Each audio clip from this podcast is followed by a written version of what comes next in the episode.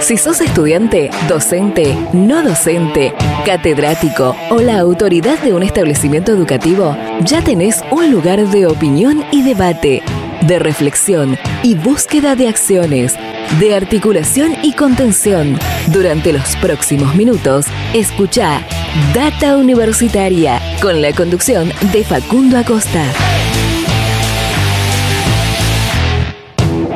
Bienvenidos y bienvenidas una vez más a este espacio dedicado a la comunidad que le da vida a las universidades. ¿Qué tal? ¿Cómo les va? Mi nombre es Facundo y hoy los voy a estar acompañando durante la próxima hora en este segundo programa de Data Universitaria Radio, este espacio donde te informamos y te comentamos todo lo que pasa y va a pasar en el mundo universitario.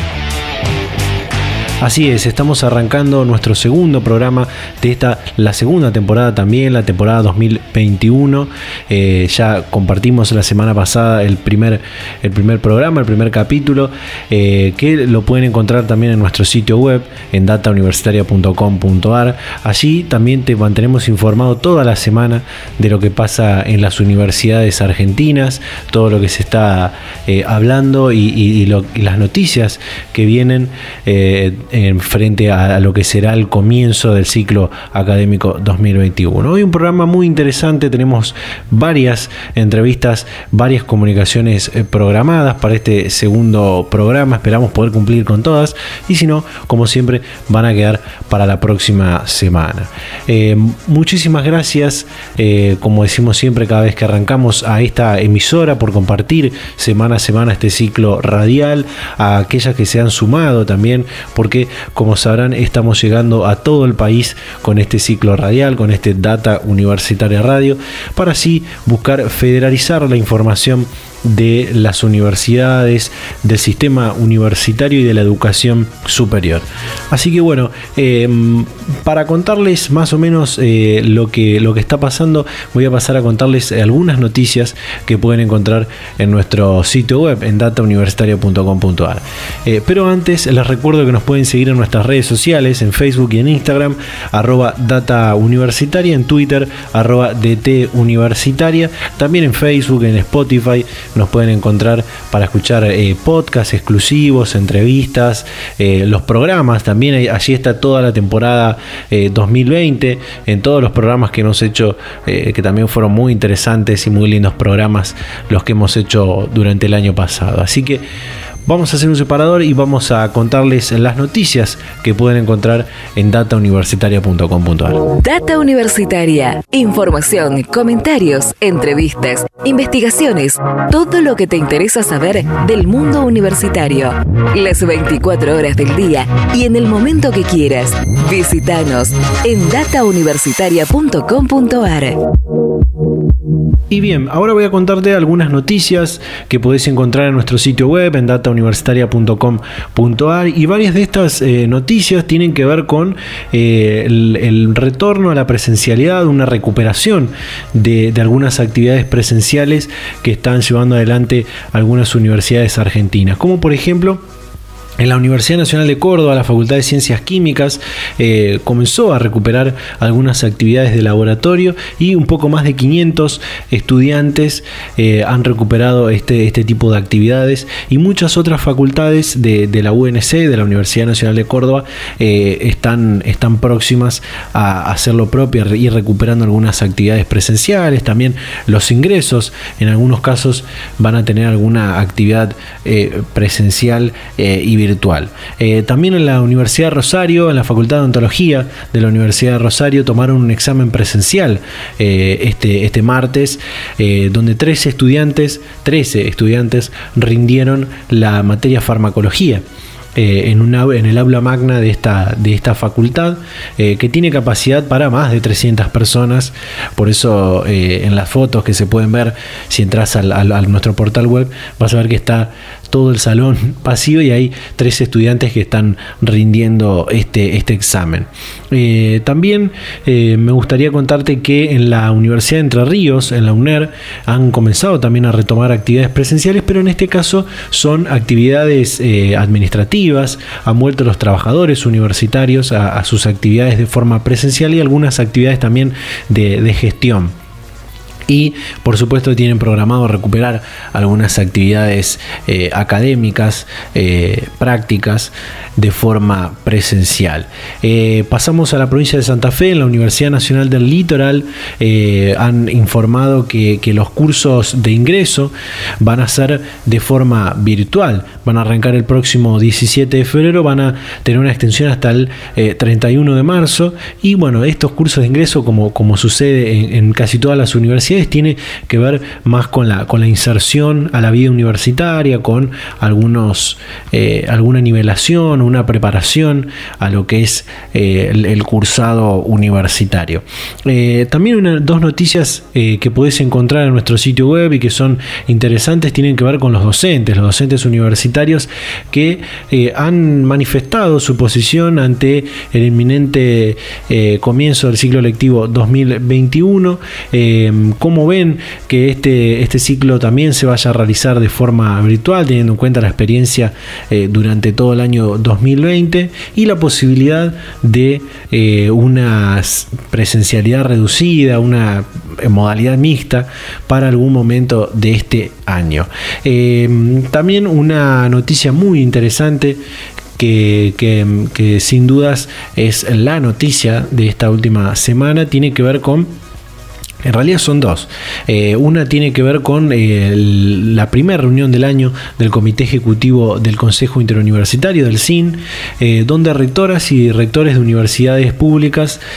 definieron su postura ante el comienzo del ciclo académico. Como decíamos recién, estamos próximos a arrancar el, primer cuatrimestre. Algunas universidades arrancan en, marzo, otras en abril, eh, algunas otras también ya han decidido que van a arrancar en el mes de mayo. Pero en general lo que había que definir era cómo iba a ser la modalidad de inicio de este, de este ciclo académico. Y bueno, en esta reunión, entre otras cosas, han definido que va a continuar en la modalidad virtual eh, en el ciclo lectivo 2021 o al menos en este, en este primer cuatrimestre y que se va a pensar en una semipresencialidad, en una presencialidad reducida un formato mixto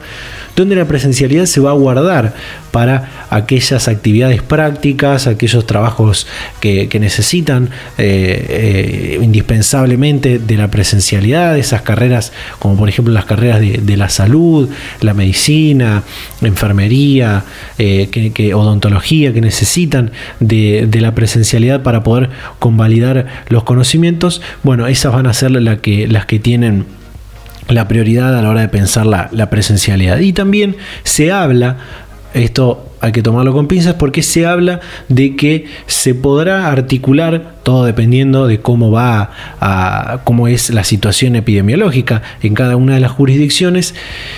que los ingresantes 2021 puedan tener algunas actividades de vinculación y de integración a la vida universitaria de forma presencial. Ojo, esto tiene que ver con, eh, sin dudas, eh, la situación epidemiológica, la, situación de, los contagios del coronavirus en cada una de las, de las localidades donde están eh, acentuadas las universidades, en las provincias y, por supuesto, lo que cada gobierno provincial vaya autorizando en este sentido. También otra cosa que va a depender mucho de la vuelta a la es cómo avanza la campaña de vacunación contra el coronavirus y en este sentido eh, este, este último miércoles 10 de febrero se ha anunciado el plan de vacunación para el sistema universitario. La verdad una noticia muy interesante, muy importante que, que nos llena de esperanza porque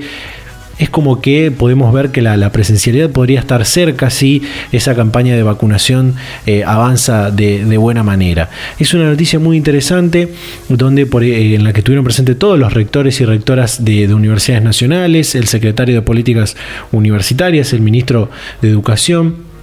el secretario de Calidad de Salud del Ministerio de Salud y el secretario Persic decía que las universidades son parte ahora de, las prioridades en la, vacunación eh, y van a estar incluidas luego de los maestros de jardín, primaria y educación especial que van a ser los primeros en comenzar antes la, presencialidad. Así que bueno, esto es otra noticia muy interesante. Con respecto al comienzo del ciclo lectivo 2021, eh, este miércoles nos comunicamos con el rector de la Universidad Tecnológica Nacional, Héctor Ayaza, quien nos comentaba cómo piensan la, eh, el comienzo del calendario académico, del ciclo académico 2021 en la Universidad Tecnológica Nacional. Así que les compartimos este audio, ya hemos compartido la noticia en nuestro, en nuestro sitio web, pero ahora les compartimos el audio de esta nota que hicimos con Héctor Ayaza, rector de la Universidad Tecnológica Nacional.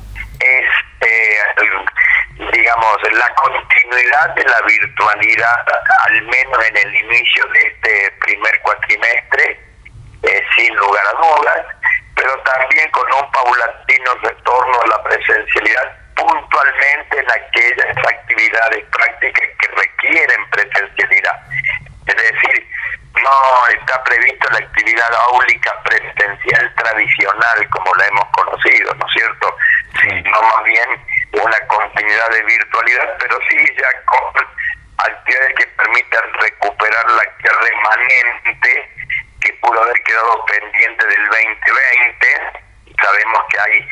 carreras, hay disciplinas, hay asignaturas que requieren una mayor actividad de laboratorio que otras, por lo tanto ahí seguramente han quedado actividades pendientes que se irán recuperando. Pero evidentemente que la virtualidad irrumpió en el sistema universitario a partir de esta pandemia, pero llegó para quedarse, no por desplazamiento de la presencialidad, pero creo que vamos a un sistema de complementación de ambos métodos. Eh, eh, yendo y, haciendo más hincapié en este punto de, la modalidad mixta o, semipresencialidad, eh, ¿qué carreras, qué, asignaturas van a tener esta prioridad en la Universidad Tecnológica Nacional y qué facultades también, teniendo en cuenta la, la, disposición de las facultades regionales de, de la UTN en todo el país? En primer lugar, evidentemente que tiene una situación compleja frente a esta situación porque sabemos que el Ejecutivo Nacional ha depositado mucha autonomía en las jurisdicciones provinciales en lo que hace al estado epidemiológico, la flexibilización de actividades y nosotros tenemos facultades enclavadas en distintas provincias a lo largo y ancho del país. Entonces, lo primero que hemos definido como universidad tecnológica y en consonancia con, con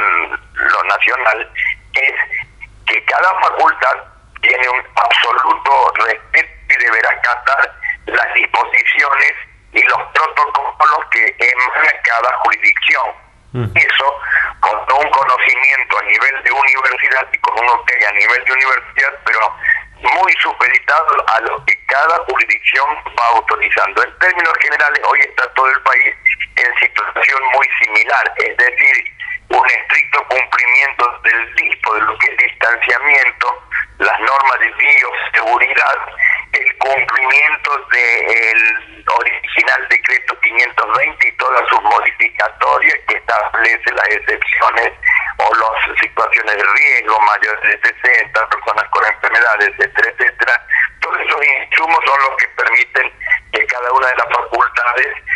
vaya flexibilizando, pero en todos los casos la actividad áulica presencial tradicional no eh, eh, no va a estar ocurriendo en forma masiva, sí, se van a ir destabando actividades puntuales, sea de actividades de evaluación, actividades de laboratorio, un mayor esfuerzo de contención en los ingresantes, si bien no está prevista la presencialidad absoluta, Sabemos que eh, los ingresantes a carreras de ingeniería para el 2021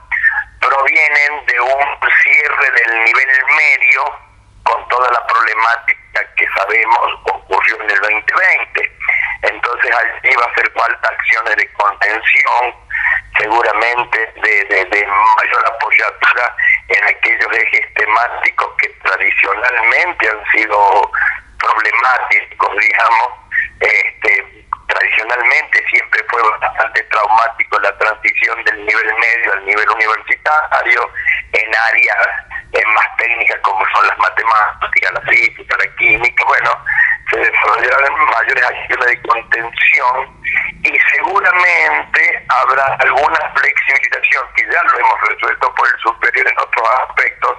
de aspectos normativos seguramente, habrá una flexibilización para los plazos de la entrega de las constancias de los niveles medios. eh, por, por lo que le decía recién, digamos, es un poco el esquema general, ¿no? Que queremos ser muy, muy cuidadosos, dar certeza, la mayor cantidad de certeza posible a los estudiantes y a los propios docentes, pero con el cuidado de no hacer un futurismo irresponsable porque y porque la evolución de la epidemia va, generando situaciones que día a día eh, es cambiante. Eh, por último, me gustaría preguntarle eh, lo que tiene que ver con el, plan de, vacunación y este pedido que le hicieron al gobierno para que incluya a los trabajadores universitarios en la, en la campaña de inmunización. Eh, ¿Esto va a ser indispensable para, para pensar ese retorno a la presencialidad? A ver, lo que ayer en el Comité Ejecutivo se planteó, en primer lugar, el absoluto respeto a las prioridades y orden que el gobierno nacional ha fijado en cuanto a está fuera de discusión conceptualmente el personal de salud, etcétera, etcétera, ¿no es cierto? Lo propio, las eh, sectores de riesgo de nuestra sociedad, ya sea el sector de los geriátricos, el sector de los mayores con más dificultades, pero luego también es nuestro deseo, y así se lo estamos haciendo conocer al ministro de Salud de la Nación, a Ginés González, de que sea incluido el nivel universitario en el programa de prioridad de vacunación de docentes no docentes. Eh, nosotros sabemos que nuestro sistema universitario eh, creo que es el de los niveles del sistema educativo, el sistema universitario, debe ser seguramente el que tiene una mayor componente del personal docente en una edad un poco más comprometida que en el resto del sistema educativo. Ahora bien, alcanzar un sistema de vacunación total que incluya docentes, no docentes y estudiantes, allí me parece que estamos todavía en una etapa eh, eh, que hay que transitarla, ¿no? Ahora, el hecho de que eh, por el programa de vacunación, incluido todo el sistema universitario y resuelto, estamos hablando entonces de una altísima libertad de, regreso a la presencialidad tradicional. Pero me parece que vamos a transitar todavía un camino importante, echando mano a la virtualidad como una herramienta fundamental para este desarrollo. Es decir, eh, no es un impedimento en la actividad universitaria eh, eh, puntual el hecho de que todavía no se haya hecho el proceso de vacunación, pero sí es un impedimento para la actividad áulica tradicional. Entonces va a haber un paulatino retorno, grupos, centros de investigación, algunas actividades de extensionismo, gestión, muy puntualizado y muy seguro del cumplimiento de las normas de bioseguridad y de lo que cada jurisdicción vaya autorizando, ¿no? Data Universitaria. Información, comentarios, entrevistas, investigaciones, todo lo que te interesa saber del mundo universitario. Las 24 horas del día y en el momento que quieras. Visítanos en datauniversitaria.com.ar. Y bien, cerramos este primer bloque de este segundo programa de Data Universitaria Radio. Todavía nos queda mucho para compartir. Tenemos eh, varias comunicaciones más eh, para este programa. Vamos a ir un pequeño corte y ya continuamos con más Data Universitaria Radio. Seguimos en Data Universitaria Radio en este segundo programa de la temporada 2021, eh, de la segunda temporada de Data Universitaria. Como hacemos todos los programas, como hicimos en la temporada 2020, siempre tenemos una entrevista con alguna autoridad universitaria para ir conociendo la realidad de cada una de estas universidades, de cada una de, de dónde están cada una de estas universidades. Eh, y como la semana pasada nos fuimos hasta Mendoza para hablar con el rector de la UNCUYO esta semana eh, llegamos hasta la provincia de Chaco para hablar con el rector de la Universidad Nacional del Chaco Austral, eh, Germán Westman, con quien hablamos de muchísimas cosas que tienen que ver con la vida institucional, con la vida académica eh, y con todo lo que la universidad hace también para la sociedad en este marco de emergencia que estamos atravesando. Y bueno, vamos a compartir esta comunicación que tuvimos con el rector de la Universidad Nacional del Chaco Austral, Germán Westman compartimos. Preguntarle en principio y para ir arrancando eh, por lo que es eh, por lo que será el inicio del primer cuatrimestre del ciclo 2021 y esa eh, resolución rectoral en la que dispuso el, cursado virtual y sumado a esto esta declaración del Consejo Interuniversitario tras su reunión del Comité Ejecutivo donde marcaron su posición sobre una modalidad mixta para las actividades académicas, por supuesto si es que el contexto sanitario lo permite, ¿no? Total, efectivamente. Bueno, en primer lugar, destacar que venimos de, un año en el que las universidades nacionales tuvimos que adaptarnos a lo que es la virtualidad en forma automática, sin tiempo. Este virus fue una situación epidemiológica que no, no nos ha permitido tener previsión, por lo cual creo que en primer lugar es un éxito de la educación pública poder haber garantizado el ciclo lectivo 2020 eh, de la manera que se lo ha llevado adelante. Dicho esto, para finales del pasado año nosotros tenemos un comité de emergencia sanitaria de la Universidad Nacional de Chacustral que está compuesto por distintos miembros de la comunidad universitaria, tanto trabajadores no docentes, docentes, investigadores, representantes sindicales de docentes y de no docentes, eh, estudiantes, agrupaciones estudiantiles, directivos de nuestra universidad, que han tenido la posibilidad de ver todas las variables eh, que se necesitan para el retorno a la presencialidad. Digo esto porque nosotros en esta situación no tenemos posibilidad de error y hay que fallar lo menos posible y teniendo una mirada más amplia, un equipo integral nos ha permitido poder eh, analizar las distintas variables para minimizar los, los riesgos de, de cometer equivocaciones. Este protocolo ya confeccionado, nosotros los hemos enviado al Ministerio de Salud Pública de la provincia del Chaco, que lo ha avalado una vez que obtuvimos ese aval, el mismo fue enviado a la Secretaría de Políticas Universitarias dependiente del Ministerio de Educación de la Nación, que ya ha pasado la primera fase y ahora ya nos queda la aprobación final, que calculo que lo tendremos ya en esta semana o en esta otra. Dentro de ese protocolo se plantea lo que vos decís dentro de nuestra resolución rectoral y también de lo que ha dicho el Comité Ejecutivo del CIN, eh, de una bimodalidad si bien en el pasado año tuvimos un año 100% virtual, yo creo que este va a ser un año de bimodalidad, un año de adaptación y readaptación, en el cual como regla vamos a comenzar el primer cuatrimestre de manera remota a través de la educación a distancia, con algunas excepciones en lo que hace a aquellas asignaturas pertenecientes a materias que son netamente experimentales con mucha carga práctica, eh, por mencionar alguna de ellas, ejemplo, veterinaria, que tiene un 90% de práctica dentro de su carrera, o la carrera de medicina, y de esta manera vamos a ir aplicando algunas de las normas comprendidas dentro del protocolo. El protocolo establece eh, que los, bueno, en este caso serían prácticas en espacio al aire libre, las que sean en espacios físicos cerrados, las aulas al 60% de infección, los estudiantes con distancia y pupitres individuales, el uso de tapabocas, sanitizantes. Nuestro Instituto de Ambiente ha elaborado también un tubo germicida y una lámpara de ozono que permite desinfectar los espacios físicos antes de, ser utilizados. Así que, bueno, eh, como te decía, un año de bimodalidad, como regla la virtualidad en este primer cuatrimestre, a medida que vaya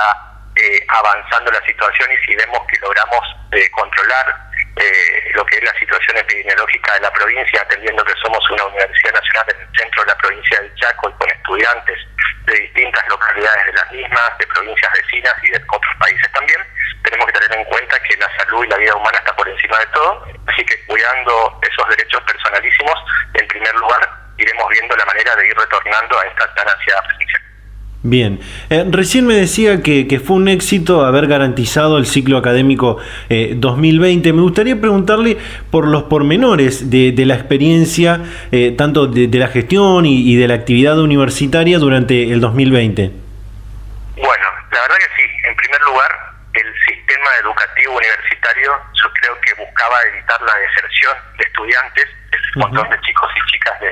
distintos lugares de nuestro país, evitar que haya deserción la verdad que nuestra experiencia fue buena. Nosotros pudimos garantizar prácticamente el 96% de conectividad de estudiantes y que no se puedan retrasar en el cursado de,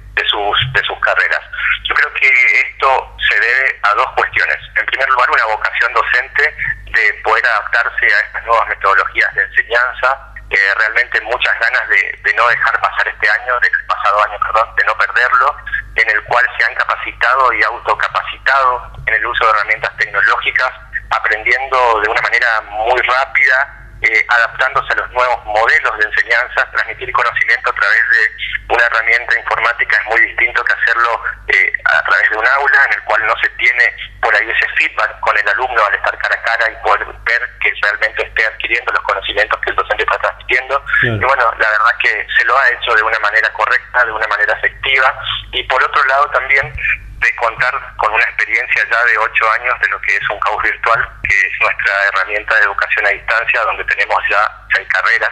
eh, y algunos cursos de posgrados también,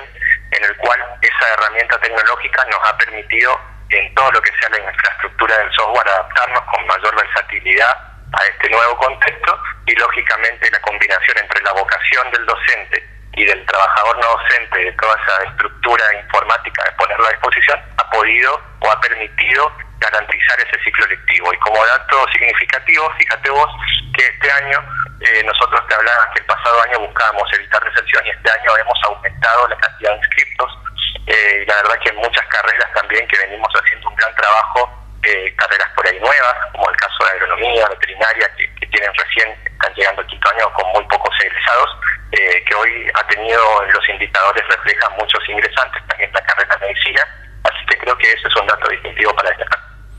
Eh, esto, esto que marca sobre, sobre la cantidad de inscriptos y, el, el, aumento, el incremento de la cantidad de inscriptos con respecto al, año pasado, eh, que, que, en muchas universidades es un denominador común para este ingreso 2021, eh, ¿cree que se da por esto de, de, la incursión a la virtualidad, a la educación a distancia? Yo creo que sí, yo creo que tiene mucho que ver, creo que la educación a distancia hace eh, muchas veces ingresar a estudiantes que en otro contexto, de otra forma, no tendrían la posibilidad de hacerlo. Nosotros tenemos la, Universidad en Presidencia Roque Peña y generalmente las universidades están en las ciudades más grandes y nosotros tenemos un chaco de 99.633 kilómetros cuadrados con 69 municipios que lógicamente muchas veces si bien estamos en el centro de la provincia es distante a algunas otras localidades y la virtualidad permite que estos chicos y chicas tengan la posibilidad del estudio de una carrera universitaria. Claro. Es por eso que yo creo que, que bueno, a, eso ha sido una de las herramientas que ha permitido el, el, el aumento de los ingresantes. Eh, ya que hablamos de, los ingresantes eh, y, se habló en el marco del cine, usted recién lo nombraba, esto de, dar prioridad a ciertas carreras o, asignaturas para, para pensar la, la presencialidad eh, reducida o la semipresencialidad. Eh, ¿Cómo va a ser la situación con, con, los ingresantes 2021 teniendo en cuenta también lo que, lo que estos han vivido en el, en el 2020, no? Bueno, sí, efectivamente. Nosotros muchas veces nos planteamos y pensamos y repensamos cuáles son las carreras que necesita nuestra provincia. En primer lugar, nosotros tenemos que, que formar profesionales, eh, obviamente tenemos una, una propuesta académica amplia que comprende ya 24 carreras de grado y 45 entre lo que es el pregrado, el grado y el posgrado, pero también tenemos hoy un faltante de distintos tipos de capital humano y nuestra provincia totalmente agroindustrial creo que es muy importante fortalecer o dar a conocer el estudio de agronomía, de veterinaria, de las carreras duras, tenemos biotecnología, por mencionar algunas, creo que eso ayudaría también al desarrollo de, nuestra, nuestra sociedad. Y con respecto al ingreso, el, los cursillos han comenzado de manera virtual, vamos a mantener la virtualidad, todo lo que sea teórico, todo lo posible, y luego eh, las, las partes experimentales en práctica lo haremos como excepción en distintos tipos de comisiones armados con grupos limitados de estudiantes donde podamos garantizar la seguridad y la bioseguridad de cada uno, manteniendo las distancias y obviamente aplicando todos los protocolos necesarios para poder llevarlo adelante.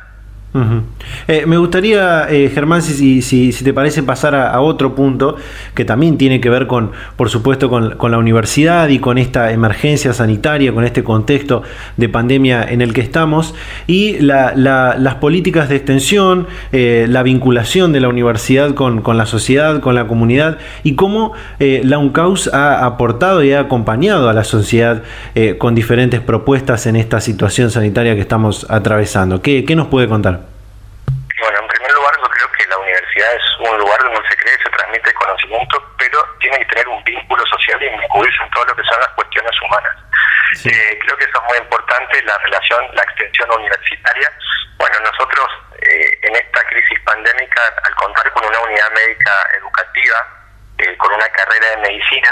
la verdad que se ha realizado un trabajo de voluntariado formidable, con una articulación con el Ministerio de Salud Pública Provincial y Nacional también, realizando hisopados, plan detectar, recorriendo distintos lugares de la provincia del Chaco, hemos visitado, por ejemplo, con el camión sanitario impenetrable chaqueño, donde se han hecho no solo los test COVID hisopados, sino también se ha realizado lo que es APS, que es Atención Primaria de la Salud, y esto tiene una doble finalidad. En primer lugar, esa ayuda, esa vocación de servicio trasladada a la sociedad que hoy lo necesita en esta situación de crisis, pero también eh, la formación de nuestros estudiantes en una etapa temprana, ya que correctamente supervisado por residentes, por médicos y por docentes, desde el primer año de la carrera ya salen al territorio a conocer cuáles son las distintas realidades que tiene un Chaco que es multicultural.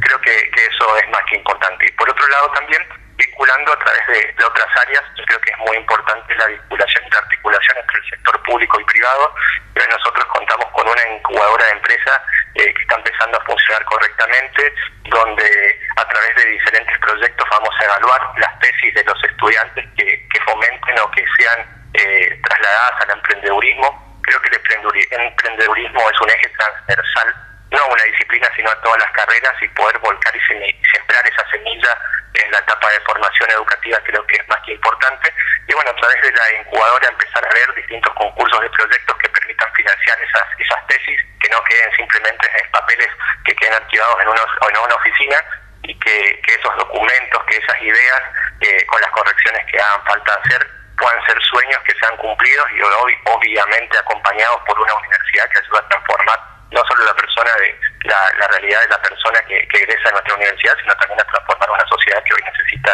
de muchos emprendedores y generadores de empleo privado.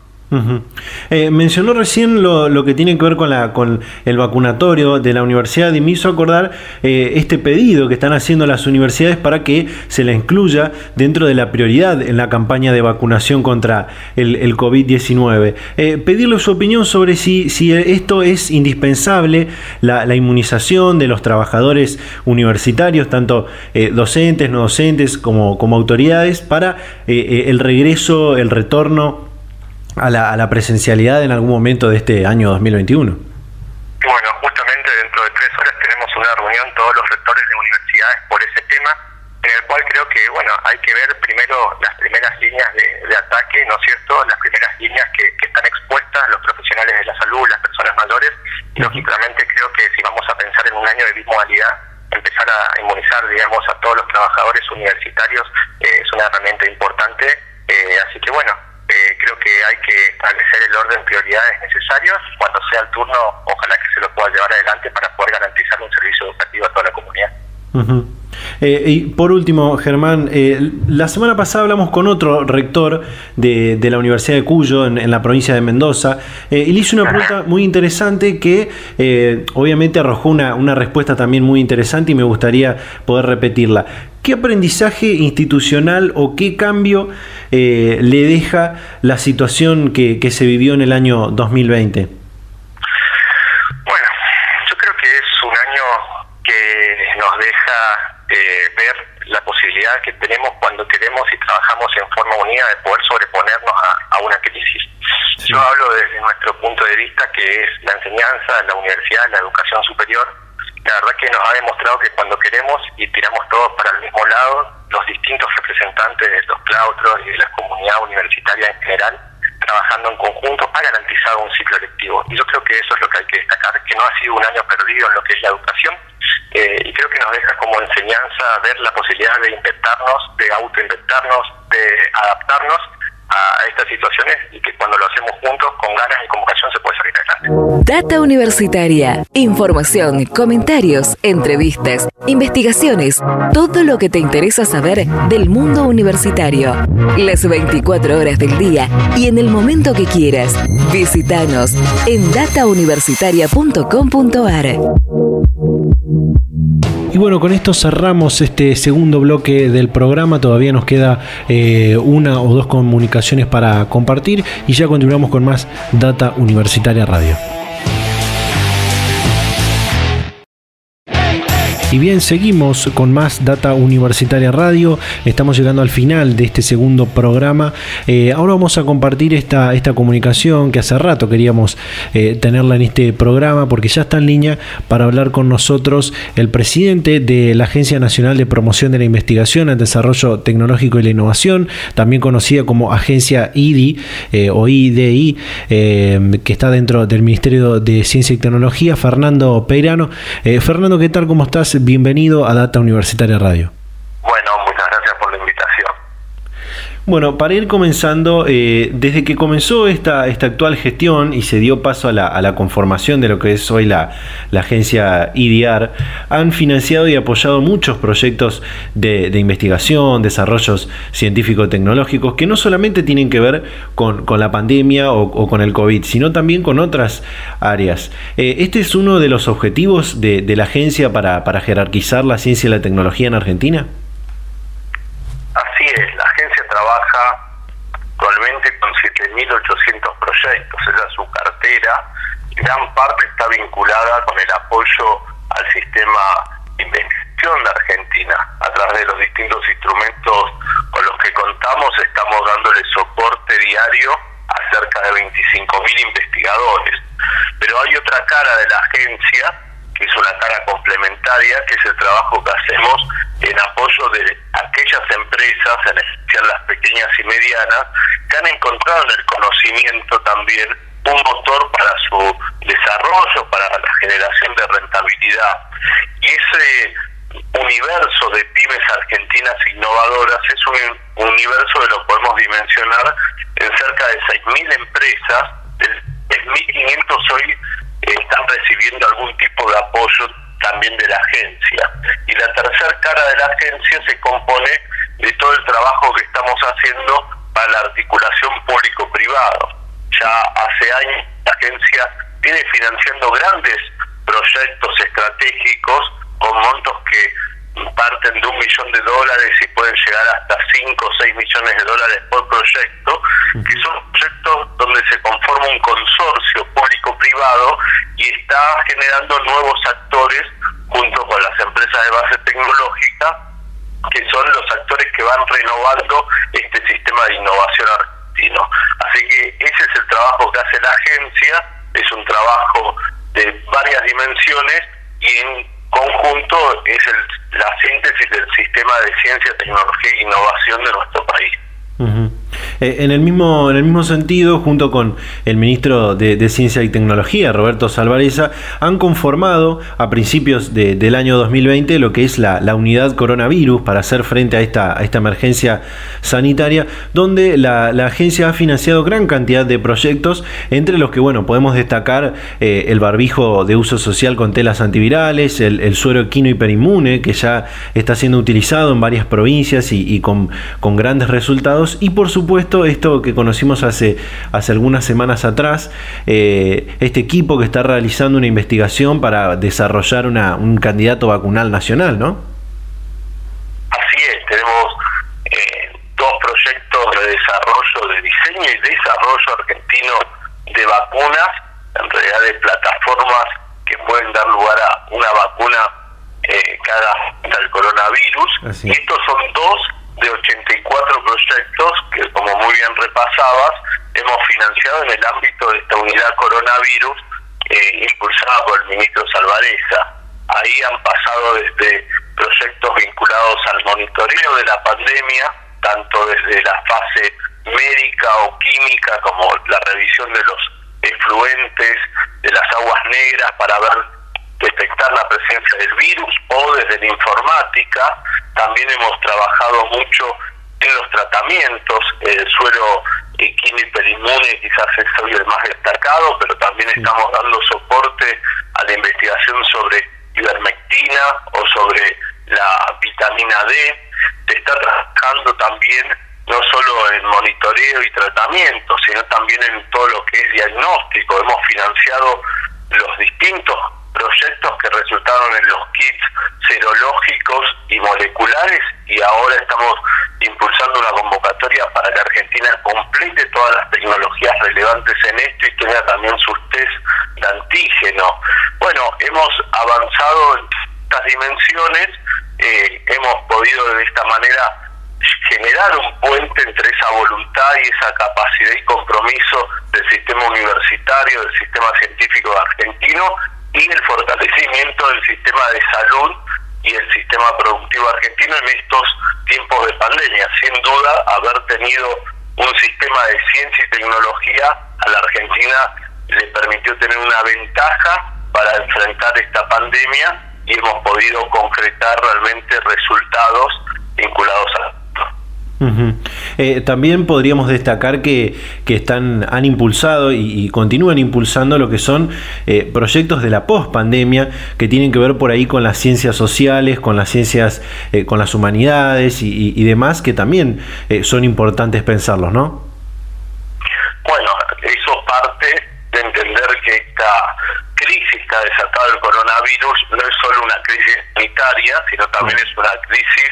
que cuestiona mucho de nuestras referencias sociales y económicas. No todos vamos a salir al mismo tiempo de esta pandemia. Las vacunas van a llegar de manera gradual y la economía se va a ir recuperando de manera muy paulatina. Entonces hemos eh, convocado especialmente a las ciencias sociales y humanas a pensar cuáles son los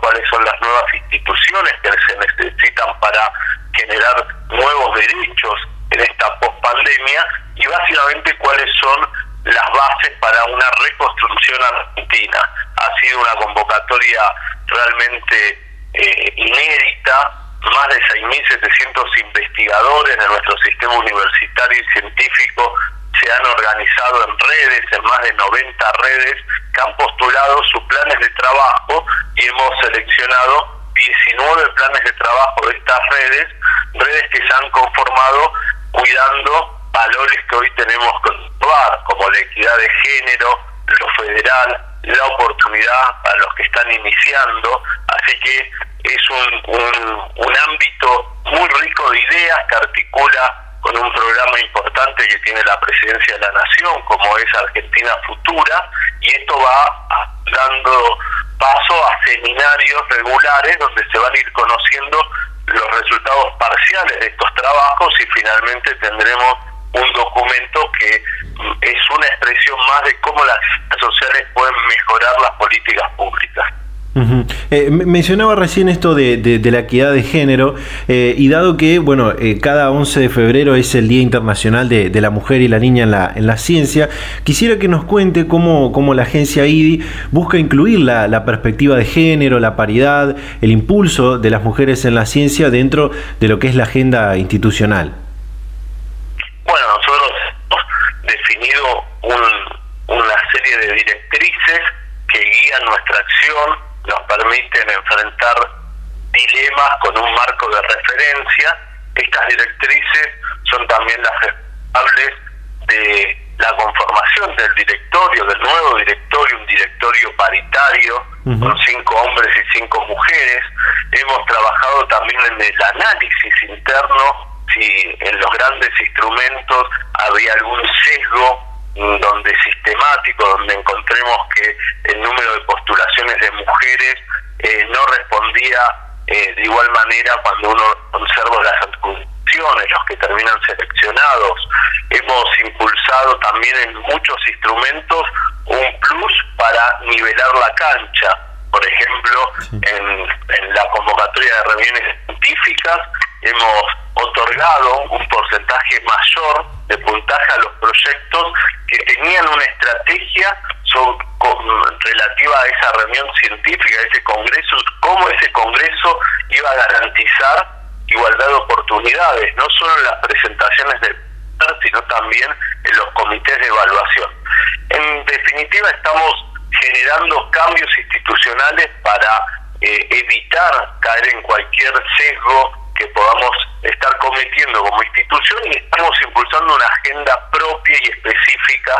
con perspectiva de género en ciencia y tecnología. Los resultados, las bases el comienzo de esto no es malo, porque Argentina es un país donde las mujeres tienen un enorme protagonismo en el sistema científico, en el sistema universitario, más de la mitad de los investigadores del país son mujeres y lo que tenemos que trabajar es por defender esta estructura y asegurar que puedan desarrollar una carrera que la lleve hasta las posiciones de decisión, que es donde quizás eh, uno encuentra un retroceso. Así que estamos también buscando todo lo que es la agenda de cuidados, las licencias por maternidad, las licencias por cuidado de familiar, que son elementos importantes para que las mujeres tengan esa posibilidad de desarrollar carrera. Excelente. Eh, ahora me gustaría eh, que nos cuente eh, de, una, de una noticia también que, hemos, hemos visto hace, hace algunas semanas atrás, este convenio que han, firmado, han rubricado con la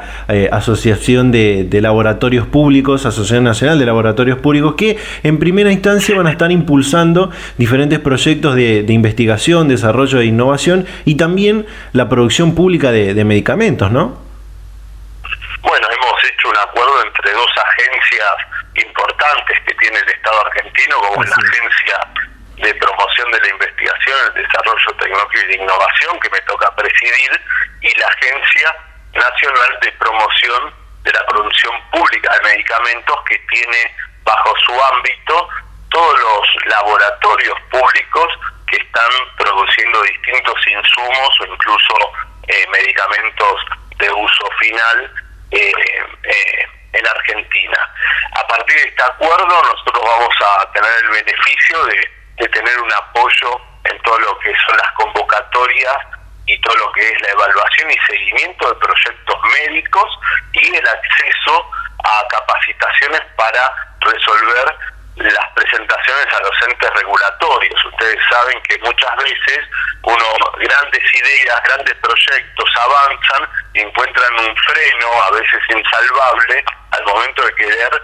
pedir la, autorización, por ejemplo, a la ANMAT. ¿Por qué pasa esto? Porque en el diseño de la investigación o del desarrollo tecnológico no estuvo contemplado cuáles son las condiciones que luego se le van a solicitar y debe cumplir para hacer un producto que llegue a, cualquier argentino y argentina o vaya a otros países. Así que ese es un, aspecto muy importante de este convenio con un resultado práctico inmediato, que es el trabajo que estamos también realizando con el Ministerio de Ciencia y Tecnología, específicamente con la Secretaría a cargo de Diego Hurtado, de establecer retos, retos, cuáles son los retos que tiene eh, la producción pública de medicamentos, cuáles son esos desafíos, esos pendientes. Y con eso hemos elaborado una serie de prioridades que van a ser el eje central de una convocatoria grande, una convocatoria que va a poner a disposición más de 500 millones de pesos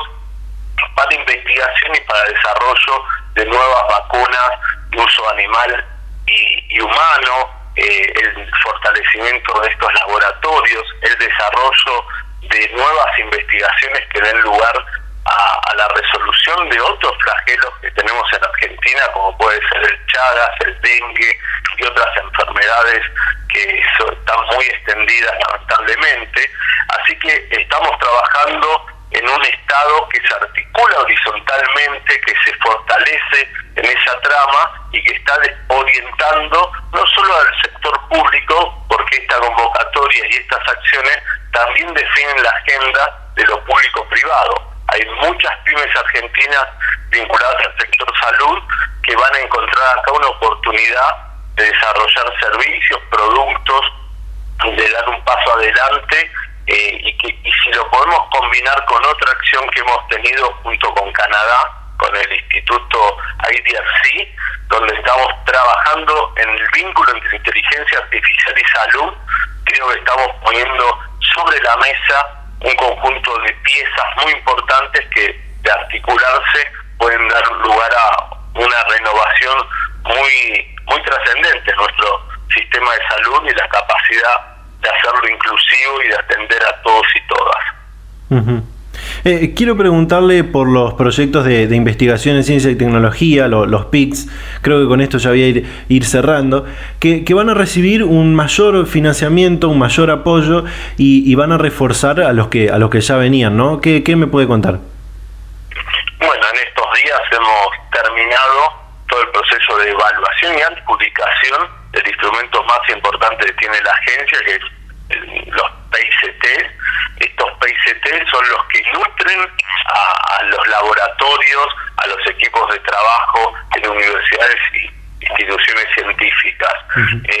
es una convocatoria grande porque estamos adjudicando 1.523 proyectos, esto es el 40% de lo que se ha solicitado, o sea, hemos sido selectivos y, los, y les estamos dando en muchos casos eh, el acompañamiento con una beca nuevos becarios, eh, investigadores iniciales que empiezan a formarse en el contexto de un proyecto de investigación. Eh, además, esta convocatoria había nacido en el año 2019, eh, había,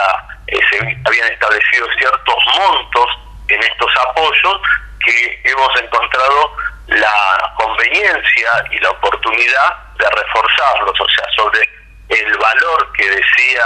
las bases que iban a tener como apoyo, hemos dado una actualización, un refuerzo del 25% para que comiencen con un valor mucho más alto, mucho más significativo, eh, atendiendo que realmente los costos de hacer investigación, en especial de investigación experimental o la investigación de trabajo de campo, son costos que van creciendo a la par de la inflación. Así que nosotros no financiamos sueldos, los sueldos los paga el CONICET o la universidad,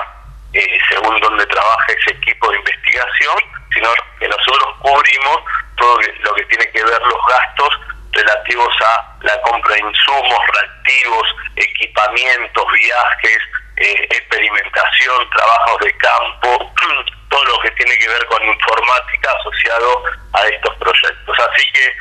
1.523 nuevos proyectos, más de 400 becarios, un refuerzo extraordinario del 25%, así que con estas bases es una señal clara del compromiso de este gobierno de revertir lo que fueron los últimos años, de hacer un giro de 180 grados y que cada investigador e investigadora de Argentina se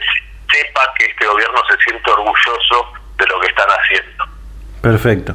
Perfecto. Eh, Fernando, muchísimas gracias por la predisposición para realizar esta comunicación y charlar este momento con Data Universitaria. Bueno, muchas gracias a ustedes por el trabajo que hacen y cuando quieran volvemos a conversar. Muchas gracias y hasta luego. Data Universitaria. Información, comentarios, entrevistas, investigaciones, todo lo que te interesa saber del mundo universitario. Las 24 horas del día y en el momento que quieras. Visítanos en datauniversitaria.com.ar.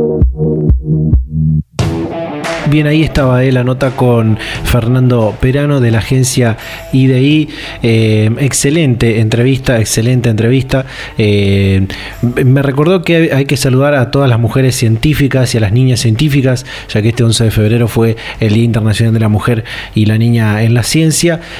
así que todo muy, muy importante lo que, lo que hemos hablado acerca de la unidad coronavirus, los desarrollos que, financia la agencia IDI y todos los proyectos que que se vienen en adelante para, para ir financiando, eh, para, jerarquizar la ciencia y la tecnología en Argentina, que tiene que ser eh, eh, muy importante, tiene que ser una prioridad de, todos los gobiernos, la, ciencia y la tecnología, la educación,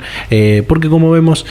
durante el año pasado la ciencia y la tecnología han tenido mucho que ver para poder combatir la, la pandemia con los diferentes desarrollos, como hemos nombrado, el suero quino hiperinmune, los barbijos, los test serológicos, ahora con esta convocatoria para los test de antígenos de, COVID-19. Así que la ciencia y la tecnología, la educación, eh, también el sistema universitario, la educación superior, tienen que ser siempre una prioridad de todos los, de todos los gobiernos, indiferentemente del color político, ¿no? Por supuesto.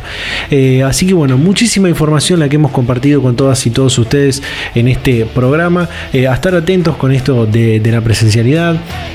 Seguramente eh, más universidades van a ir retomando actividades presenciales, actividades prácticas eh, de forma presencial en las próximas semanas. Eh, también cada una va a ir teniendo su propia disposición para el comienzo del ciclo lectivo con las bases de lo que ya se trató en el marco del SIN, como comentábamos al principio. Así que bueno, nos vamos a ir reencontrando. Obviamente, antes de, despedirnos completamente, nos pueden seguir en nuestras redes sociales. En Facebook y en Instagram, arroba Data Universitaria, en Twitter, arroba DT Universitaria, toda la semana en www.datauniversitaria.com.ar. Muchísimas gracias a esta radio por compartir este ciclo radial semana a semana. Se vienen muchos programas muy interesantes, eh, muy felices de arrancar esta segunda temporada. Así que bueno, gracias a todos y a todas. Nos vamos a reencontrar a esta misma hora y en este mismo día la próxima semana. Chau, chau.